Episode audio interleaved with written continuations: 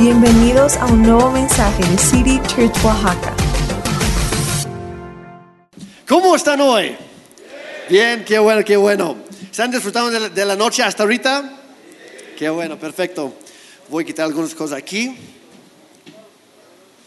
Buena entrada, ¿verdad? Habría sido. Bueno, pues bienvenidos. Gracias por hacer el tiempo de venir el día de hoy. Me voy a bajar hasta acá para evitar cualquier otra caída, ¿verdad? Pues ya, antes de empezar con el tema de hoy, necesito otros dos voluntarios. Otros dos. De, de preferencia alguien bien trabucles y otro no tanto. Carlos, Carlos, ya, ya, ya te vimos ahí fuera. Carlos, pásale por favor. ¿Dónde, dónde anda Carlos? Ahí está Carlos, pásale por favor. Un aplauso para Carlos.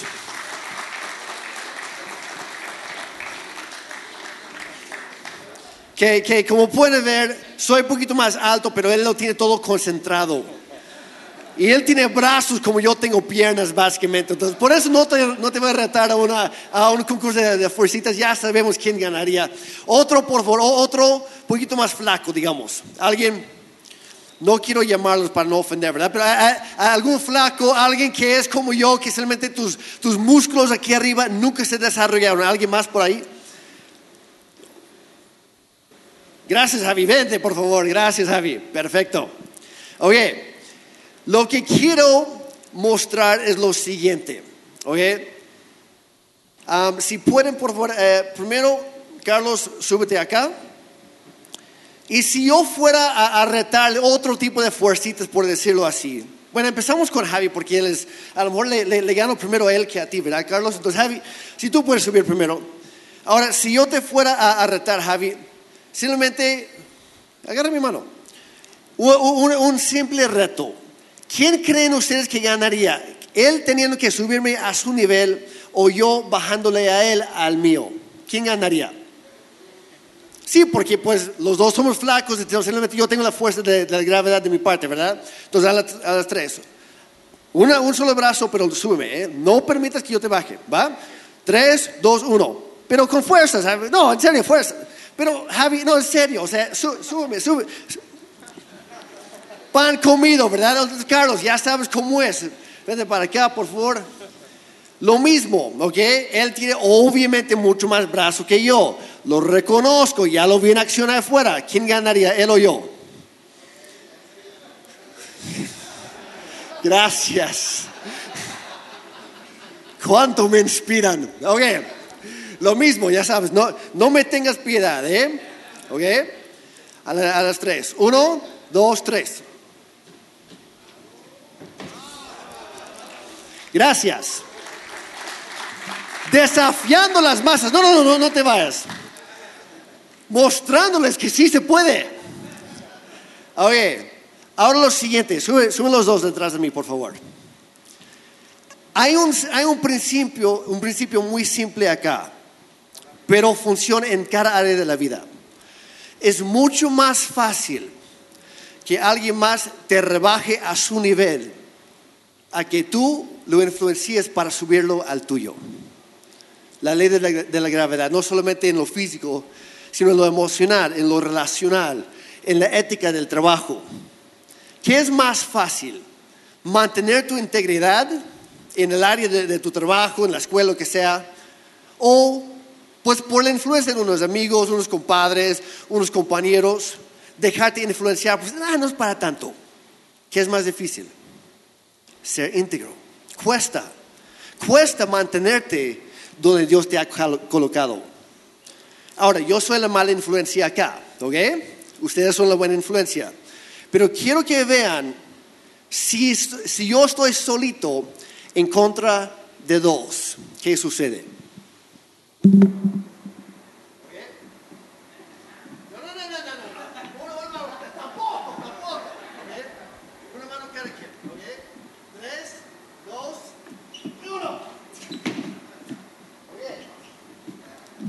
Gracias por no tirarme.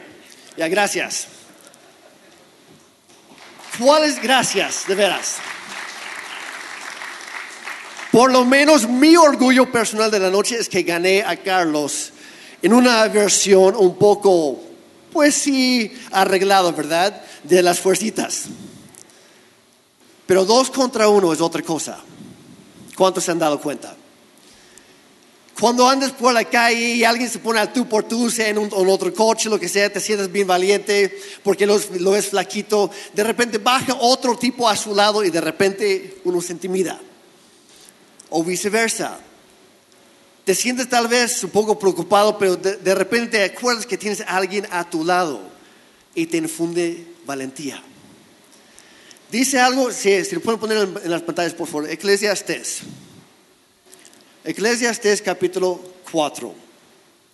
Dice, es mejor ser dos que uno, porque ambos pueden ayudarse mutuamente a lograr el éxito. Si uno cae, el otro puede darle la mano para ayudarle, pero el que cae está solo, ese sí que está en problemas. Vamos a saltar el versículo 12, miren lo que dice. Alguien que está solo puede ser atacado y vencido con facilidad. Pero si son dos, se ponen de espalda con espalda y vencen. Mejor todavía si son tres, porque una cuerda triple no se rompe fácilmente, no se corta fácilmente. ¿De qué está hablando? Hay fuerza en los números. La Biblia menciona en, en la primera carta de, Pedro que el diablo es como un, un león rugiente que anda por ahí buscando a quien puede devorar. Y no sé si han visto alguna vez un, documental de National Geographic o lo que sea, Discovery, lo que sea, de los leones, cómo atacan, a quienes atacan. Los leones, incluso siendo el rey de la jungla, siendo una bestia fuerte y feroz, aún así, por lo general, no atacan al más fuerte de su presa. ¿Contra quién van? Los débiles, los enfermos y los que están solos. Los que se han alejado de, de la manada. ¿Por qué? Porque hay fuerza en número. Lo que está diciendo Eclesiastés. Hay fuerza cuando estás rodeado de otros hombres de Dios que te van a levantar, como ahorita hicieron Carlos y Javi conmigo. Que aunque yo quería, ustedes me vieron, ellos no, pero ustedes me vieron, yo estaba haciendo trampa aquí atrás con mi otro pie. Para que no pudieran. Y ni así lo logré. Porque hay fuerza en números. Cuando hay otros hombres más fuertes, más maduros, más experimentados que tú, que te rodean, aunque tú quieras caerte en algo que no deberías, aunque tú quieras involucrarte en algo un poco sospechoso, aunque tú quieras empezar a por un mal camino, los que te acompañan, si son una buena influencia, te van a cuidar, te van a proteger, te van a ayudar a subirte a su nivel. No va a ser tan fácil ser atacado y ser vencido. Y el principio es este, todos necesitamos a alguien que esté con nosotros, que esté a nuestro lado, que cuide nuestra espalda. El tema de esta noche es quién está en tu esquina, porque todos necesitamos a alguien que esté en nuestra esquina, echándonos porras, a veces dando el relevo, cuando ya no podemos más, alguien que nos levanta otra vez, como decía, decía alguien que nos levanta cuando nos, nos hemos caído. Pero si el que está solo, ese sí está en problemas. Ese sí, en otra versión dice, ese sí va a terminar destruido. No porque sea una mala persona, no porque siempre toma malas acciones, sino simplemente siempre está solo. Y hay fuerza en los números. La realidad es que todos tenemos luchas.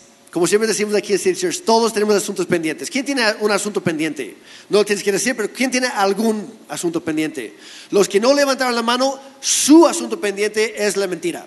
Es el autoengaño, ¿ok? Ahí está. Todos tenemos algo. Todos tenemos alguna lucha, alguna debilidad, porque nadie es perfecto. Sí, todos tenemos nuestros puntos fuertes, pero también nuestros puntos débiles. Y necesitamos de otros hombres que nos ayuden en el proceso de seguir caminando adelante en la vida. Todos tenemos asuntos. algunos tienen asuntos muy visibles y no es para tachar a nadie. Pero a veces es muy fácil, por ejemplo, no, pues ese tipo es, es mi amigo, pero lleva años en el alcoholismo, no más no. Por más que yo quiera ayudarle, el tipo no se deja. ¿Cuál es su lucha? Pues, entre otras cosas, porque son varios, es lo del alcohol. Para otro, pues no, pues que sí, la verdad, sí hace la lucha, pero pierde más de lo que gana, como mi récord ahorita, que se anunció públicamente. Pierde más de lo que gana. Y so, lucha con las adicciones a las drogas. Son cosas que pues se pueden, se pueden ver con facilidad. Pero la mayoría de nosotros tenemos otros asuntos, otras luchas que no se logran ver en la superficie. Posiblemente has estado luchando por meses, tal vez años, con la depresión y nadie se ha dado cuenta. O con la ansiedad, como pasó con muchos durante la pandemia y antes y todavía después. Tal vez tú, has estado luchando con tu mal carácter toda la vida y has creído la mentira que pues así Dios te hizo y ni modos. Y no sabes que hay una salida, que hay una mejor manera de vivir. Tal vez tu lucha ha sido la frustración. Que hagas lo que hagas en la vida, simplemente no sientes que estás haciendo algo que valga la pena. Y vas todos los días, estás en la misma rutina, vas a, la escuela o vas al trabajo, esperando que te llene y no más no. Y te sientes frustrado porque no sabes qué hacer y no estás contento con lo que estás haciendo, pero no se te ocurre otra cosa. Es la frustración constante. Tal vez es algo más profundo. Tal vez tu lucha, tu asunto pendiente es la pornografía. Tal vez es la masturbación. Tal vez son las infidelidades. Y todos los días te levantas tratando de cubrir tu pasado. O tal vez tu presente. Que nadie se entere. Y no sabes cómo salir de todo eso. Pero dedicas todas tus fuerzas no a salir, sino simplemente a taparlo. Que nadie más sepa.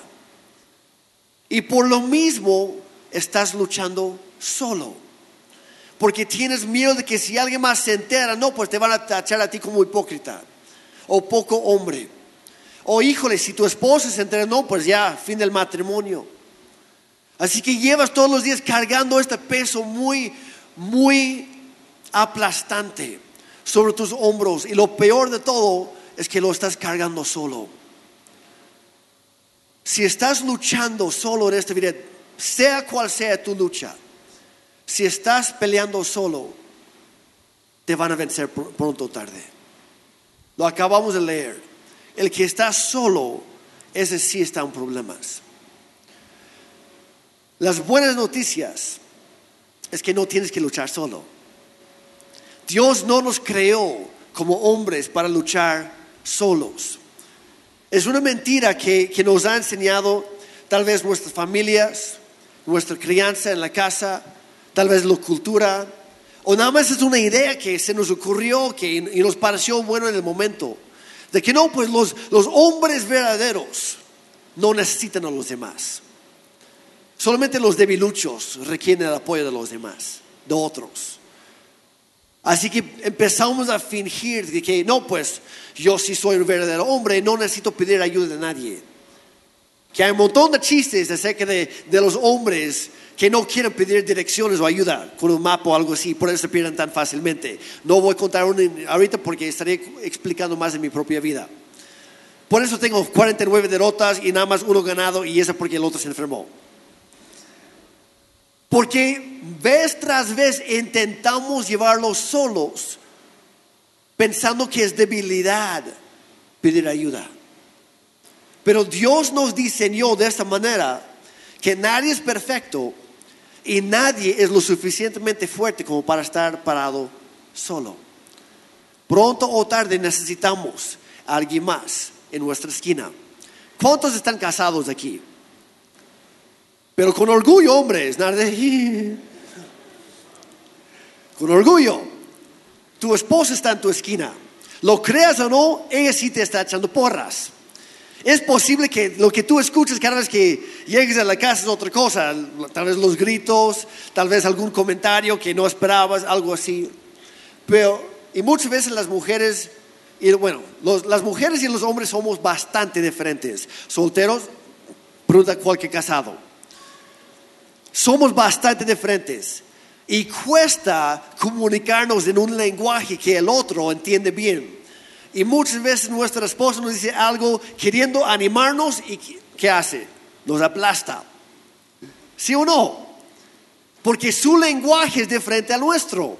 Es bien intencionada. Y luego empezamos a creer esa mentira. No, es que mi esposa también está en mi contra. Hombres casados, les quiero decir algo esta noche. Sea cual sea tu situación, tu esposa sí te está echando porras. Quiere que te vaya bien está detrás de ti y a lo mejor no está conforme ahorita, no sabe cómo expresarlo, pero si sientes que te, está empujando, es porque quiere que, que salgas adelante hasta, lograr el éxito. Por eso el empuje. Solteros, estén orando por sus esposas. Pero como digo, hemos creído la mentira de que hay que estar solos para demostrar nuestra hombría. Y no es cierto. Un verdadero hombre conoce sus propias limitaciones. Un verdadero hombre reconoce que necesita ayuda de los demás y que no le resta hombría pedírsela. Es lo que hace un verdadero hombre. Yo te quiero animar. Si estás aquí esta noche y llevas años o meses o semanas o tal vez horas luchando con algo y sientes que no más no, hoy te quiero animar, no estás solo ¿A cuántos les gusta la lucha libre? Perfecto. La otra mitad el boxeo. Ok, ahí está. El boxeo no aplica en esto. Porque no existe un boxeo, una, una pelea de boxeo en equipo o con parejas. No existe, por desgracia. Estaría bastante interesante, creo yo. Probablemente bastante sangriento también. Pero en la lucha libre existe esta este, este temática que es la lucha en parejas. ¿Y cuál es la idea? ¿Por qué tienes a alguien más en tu esquina? Cuando tú te cansas, cuando estás recibiendo una golpiza, cuando más no, o te saltas ahí, el otro equipo cambia de, de contrincante, de repente ibas contra el chiquito y ahora te toca el gigante. Y vas, no, no, no, cuate, tú vas primero, yo, yo cedo mi lugar, adelante. Yo te echo porras a ti. ¿Por qué existe la opción del relevo? para que tú puedas hacerte para atrás, alguien más pelea en tu lugar, que puedas recobrar las fuerzas para seguir luchando después. Porque en números hay fuerza. Cuando no estás solo, estás más fuerte. Por eso siempre decimos aquí en City Church, juntos somos mejores. Juntos somos más fuertes, pero muchas veces salimos de la reunión aquí, regresamos a la casa o entramos al trabajo el lunes o a la escuela y otra vez adoptamos esa mentalidad de que estoy solo. Y no, no es cierto, no estás solo. Si estás cansado de luchar, porque vas perdiendo vez tras vez tras vez, es hora de cambiar la estrategia. Es hora de cambiar la estrategia. No sigues haciendo lo mismo. Alberto Einstein dijo una vez que la definición de la locura es hacer la misma acción repetidamente y esperar una diferente consecuencia o resultado en cada ocasión. Si lo que tú no estás haciendo, si lo que tú estás haciendo, si no estás dando resultado, cambia lo que estás haciendo. Si tu manera de luchar no está funcionando porque estás luchando solo, cambia de estrategia. Intenta algo nuevo. Ya vas perdiendo. ¿Qué es lo, que, lo peor que puede pasar? Lo peor que podría pasar es que ya no vas a estar solo. A lo mejor sí hay alguien más en la luna contigo, pero no estás solo. Me explico. Tienes a alguien a tu lado que te va a empujar, que te va a levantar. Dice en 2 de Corintios 10, 3. Dice, somos humanos, pero no luchamos como lo hacen los humanos. Y luego empieza a explicar que Dios nos ha dado otras armas que no tiene todo el mundo. Otras estrategias que no tiene todo el mundo. Y lo que está diciendo es que nosotros, si somos hijos de Dios, si hemos entregado nuestra vida a Cristo, tenemos un arma secreta. Y podemos luchar no como lo hacen los demás hombres que conocemos. Podemos adoptar otras estrategias que sí funcionan. Y hay un aliado que nunca ha sido vencido. Hay uno que quiere estar en tu esquina, tal vez ya está en tu esquina que nunca ha sido derrotado. Hay uno que es más fuerte que el santo, el calvenario, el blue demon y el bulldog todos juntos. Es mucho mejor que los, los perros del mal, cibernético, místico, rey misterio, el que tú quieras. Es uno que no solamente ha vencido en el cuadrilátero, porque pues podría, nunca, no sé si lo ha hecho o no, creo que no con sus discípulos Juan nunca nos, nunca nos cuenta esa historia en la Biblia de la vez que Jesús le dio una paliza, ¿verdad? Pero hay uno que nunca ha sufrido derrota alguna. Al contrario, que ha vencido hasta la misma muerte. Y su nombre es Jesucristo. Y Él, si tú lo quieres, Él está en tu esquina esta noche. Y Él es quien vez tras vez, no importa lo que tú hagas, no importa tu situación actual o tu pasado, es el que siempre está ahí para levantarte cuando te caes. Es el que siempre te, está diciendo, relevo, toca mi mano, yo quiero pelear por ti, porque no estás solo. Ese es el que está en tu esquina. Y quiero tomar una pausa muy brevemente, porque es el que vino a este mundo, tomó forma humana, siendo Dios, y e hizo a un lado todos sus poderes divinos. Y digo, sí, podría quedármelo todo, pero hay algo que quiero más.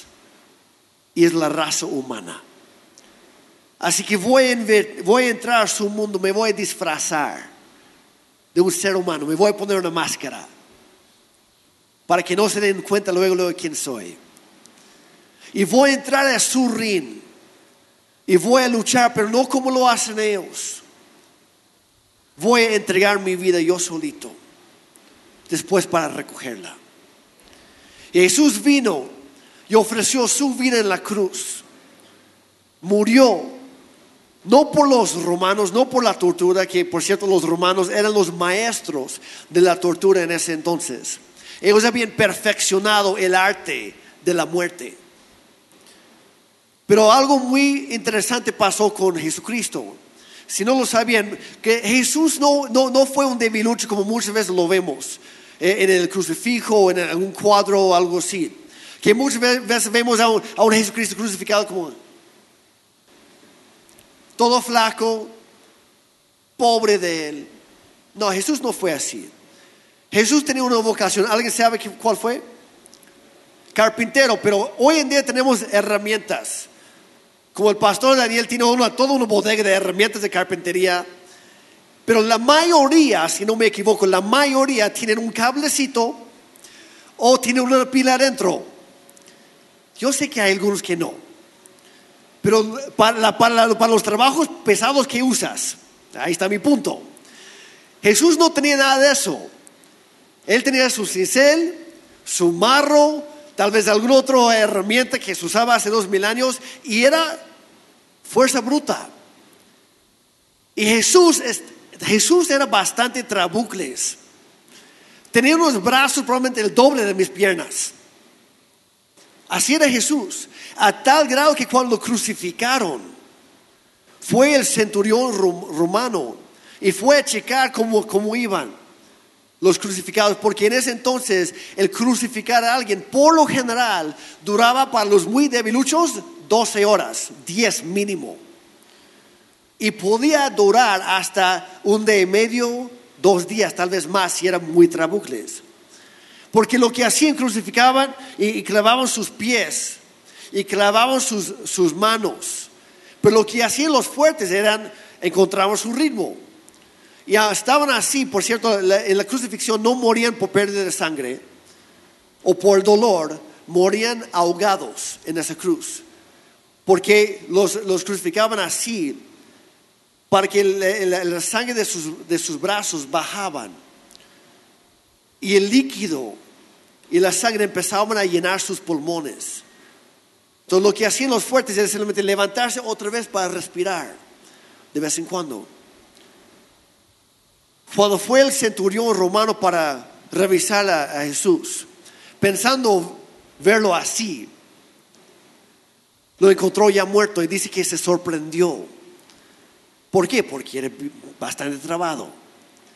Estaba pensando, no, no, no, no era para que este hombre muriera tan rápidamente. No fue el dolor, no fue la tortura que mató a nuestro Señor en la cruz. Fue tu pecado y el mío. Y por eso acabó con él así en tres horas. Tres horas duró, porque estaba cargando en su propio cuerpo nuestro pecado. Pero la historia no termina ahí. Muere ahí, dando voluntariamente su vida a cambio de la muestra. Y si se habría quedado en la cruz, nada habría cambiado. Pero se levantó al tercer día de la tumba para ofrecernos nueva vida, vida eterna y nueva vida en este mundo también. ¿Cuántos lo creen? Ahora tengo que preguntar, si tú estás aquí esta noche y tú no conoces a Jesucristo como tu Señor y Salvador personal, y tú quieres cambiar eso porque lo que estamos diciendo es que necesitas de alguien en tu esquina, y pues ya me vieron a mí, soy, la verdad, no soy mucha ayuda en cuanto a la fuerza física. Pero Él sí, en todas las áreas. Si me tienes a mí, sigues igual de perdido. Pero si tienes a Cristo, ya tienes mayoría. Ya tienes toda la ayuda que necesitas y todavía más. Tal vez estás aquí esta noche pensando, híjole, pues cree que eso me falta. Si, eres, si ese eres tú y quieres cambiar eso, si nunca has entregado tu vida a Cristo y quieres decirlo hoy, no tienes que ponerte de pie, pero por favor levanta la mano, nada más para saber. Ok, gracias, gracias. Quiero orar por ti antes de seguir, ¿está bien? Y para que no, nadie tenga que orar solo, porque sé que a veces impone. Todos vamos a orar juntos para acompañar, ¿está bien? Ok, entonces repitiendo conmigo en tus propias palabras, con confianza. Padre Santo, yo te necesito. He cometido muchos errores, muchos pecados. He lastimado a mí mismo y a otros también. Y hoy te pido que me perdones. No lo merezco yo. Pero gracias a Jesús en la cruz, hoy puedo ser perdonado. Yo recibo tu perdón, Señor recibo tu salvación, recibo nueva vida, porque tú moriste por mí y volviste a la vida. Así que a partir de hoy, te entrego mi vida, te entrego mi corazón y yo voy a vivir por ti. En el nombre de Jesús. Amén. Si tú acabas de hacer eso por esa oración por primera vez, bienvenido a la familia de Dios. Un aplauso para, para ellos.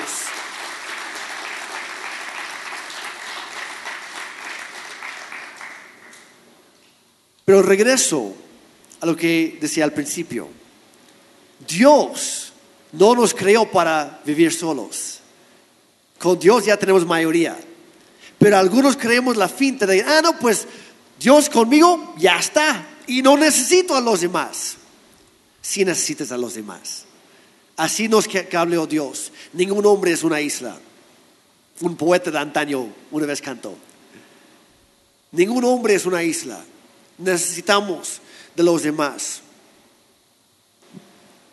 No, no, no vamos a entrar todo al tema, pero en Efesios capítulo 4, versículo 2, el apóstol Pablo habla y dice que exhorta a, los hombres ahí, a los cristianos, dice, por favor, ayuden a mantenerse en pie los unos a los otros. En otra versión dice, tolérense.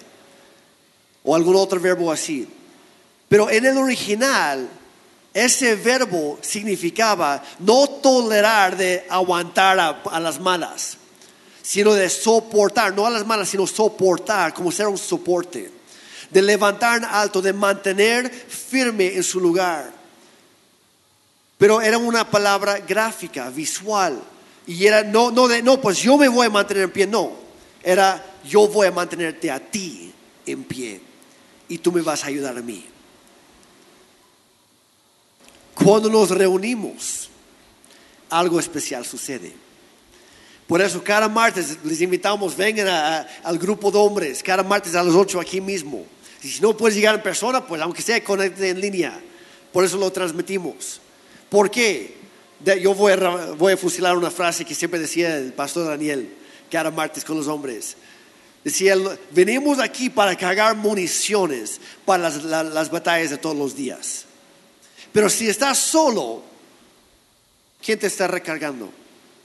¿Quién te está animando? ¿Quién te busca cuando desapareces? ¿Quién te levanta cuando te caes? Juntos somos más fuertes, juntos somos mejores y necesitamos los unos a los otros. Así que yo les quiero invitar. Pónganse de pie, por favor. Vamos a llevar eso a, la acción. No es para incomodarlos demasiado, pero les quiero pedir, así como están en sus filas, si quieren pasar los, los chavos de la banda, por favor. Pon tu mano, tus manos sobre los hombres de los que están a tu lado. Y si estás solo, busca una fila, alguien a, tu lado. Si no hay nadie contigo, busca a alguien. Que nadie esté solo. Porque vivimos en una sociedad que muchas veces usamos las manos para empujar, para alejar a los demás, en lugar de mantenerlos cerca. Este mundo nos ha enseñado que hay que golpear a los demás, hay que pisar a los demás con tal de levantarnos más. Y no es cierto. El hombre más fuerte no es el que pisa a más personas con tal de, lograr el éxito, sino el que se pone abajo y empieza a levantar a los que están a su lado. Y no es por coincidencia, es posible que ni siquiera conoces el nombre de la persona a tu lado. Si no sabes quién es, pues volteate y dile, hola, mi nombre es, ¿cómo te llamas tú? Ok, preséntate. Toma cinco segundos para que se conozcan.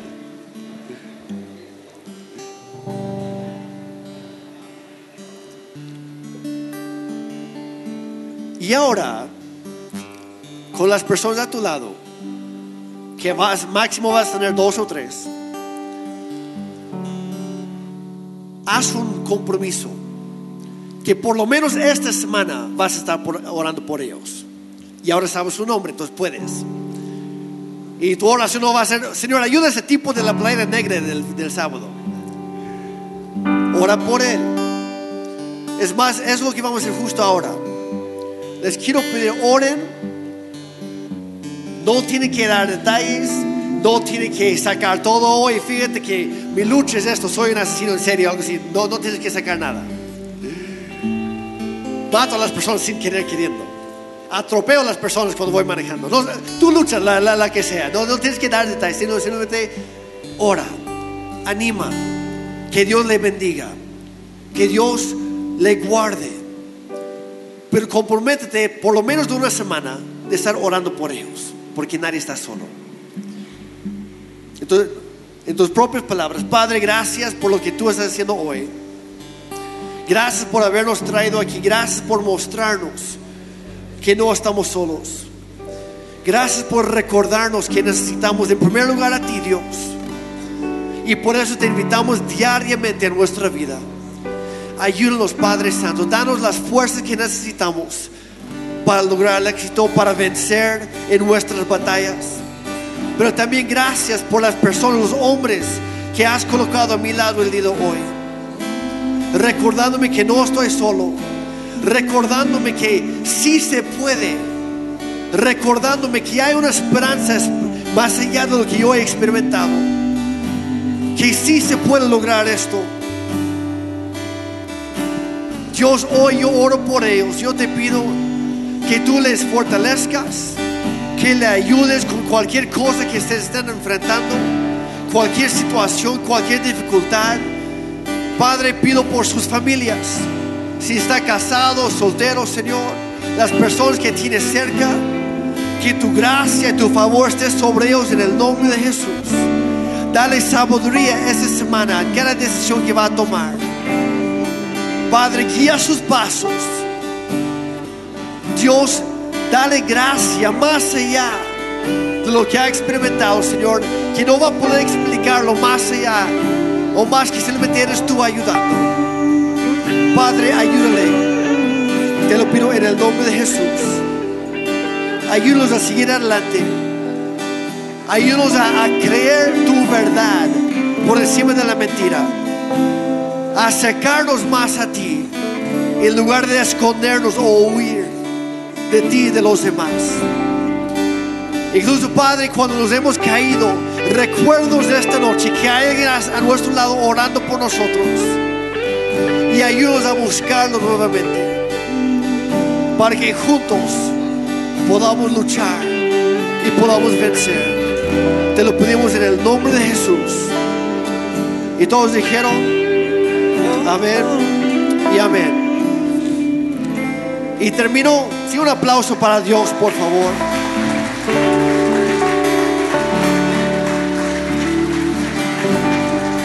Quiero terminar con unas palabras que escribió el apóstol Pablo hace dos mil años, casi. Y dijo que todos estamos en una pelea, todos estamos en una lucha, pero que todos podamos decir lo que él dijo al final de su vida. Y lo voy a leer, se encuentra en la segunda carta de Timoteo, capítulo 4, versículo 7. Él ya se estaba preparando para su propia muerte, haciendo reflexión de su propia vida. Y para animar a Timoteo y a cada uno de nosotros, él dijo, he peleado la buena batalla, he terminado la carrera, porque no importa cómo empiezas la carrera, importa cómo la terminas. Y por eso digo, es posible que hayas desperdiciado los primeros 47 años de tu vida y hoy tienes 46. Hay esperanza. No importa cómo hayas empezado, importa cómo vas a terminar. Y si Cristo está en ti, está a tu lado, está peleando por ti, está echándote porras, entonces hay buenas esperanzas. Todo puede cambiar, todo puede cambiar. He peleado la buena batalla, he terminado la carrera, me he mantenido en la fe. En otra versión dice, me he mantenido fiel, a pesar de todo lo que se ha desatado en mi contra. Y ahora, versículo 8. Ahora me espera el premio. Digan conmigo, me espera el premio. La corona de justicia que el Señor, el juez justo, me dará el día de su regreso. Y el premio no, no es solo para mí, sino para todos los que esperan con, el- con anhelo su venida. Estás en una lucha, pero no estás solo. Y es posible que hayas perdido unas cuantas peleas, unas cuantas batallas, pero la guerra ya está asegurada. Está asegurada en Cristo Jesús. Así que vamos a cantar juntos esto para terminar nuestro tiempo. Julio, Mauro.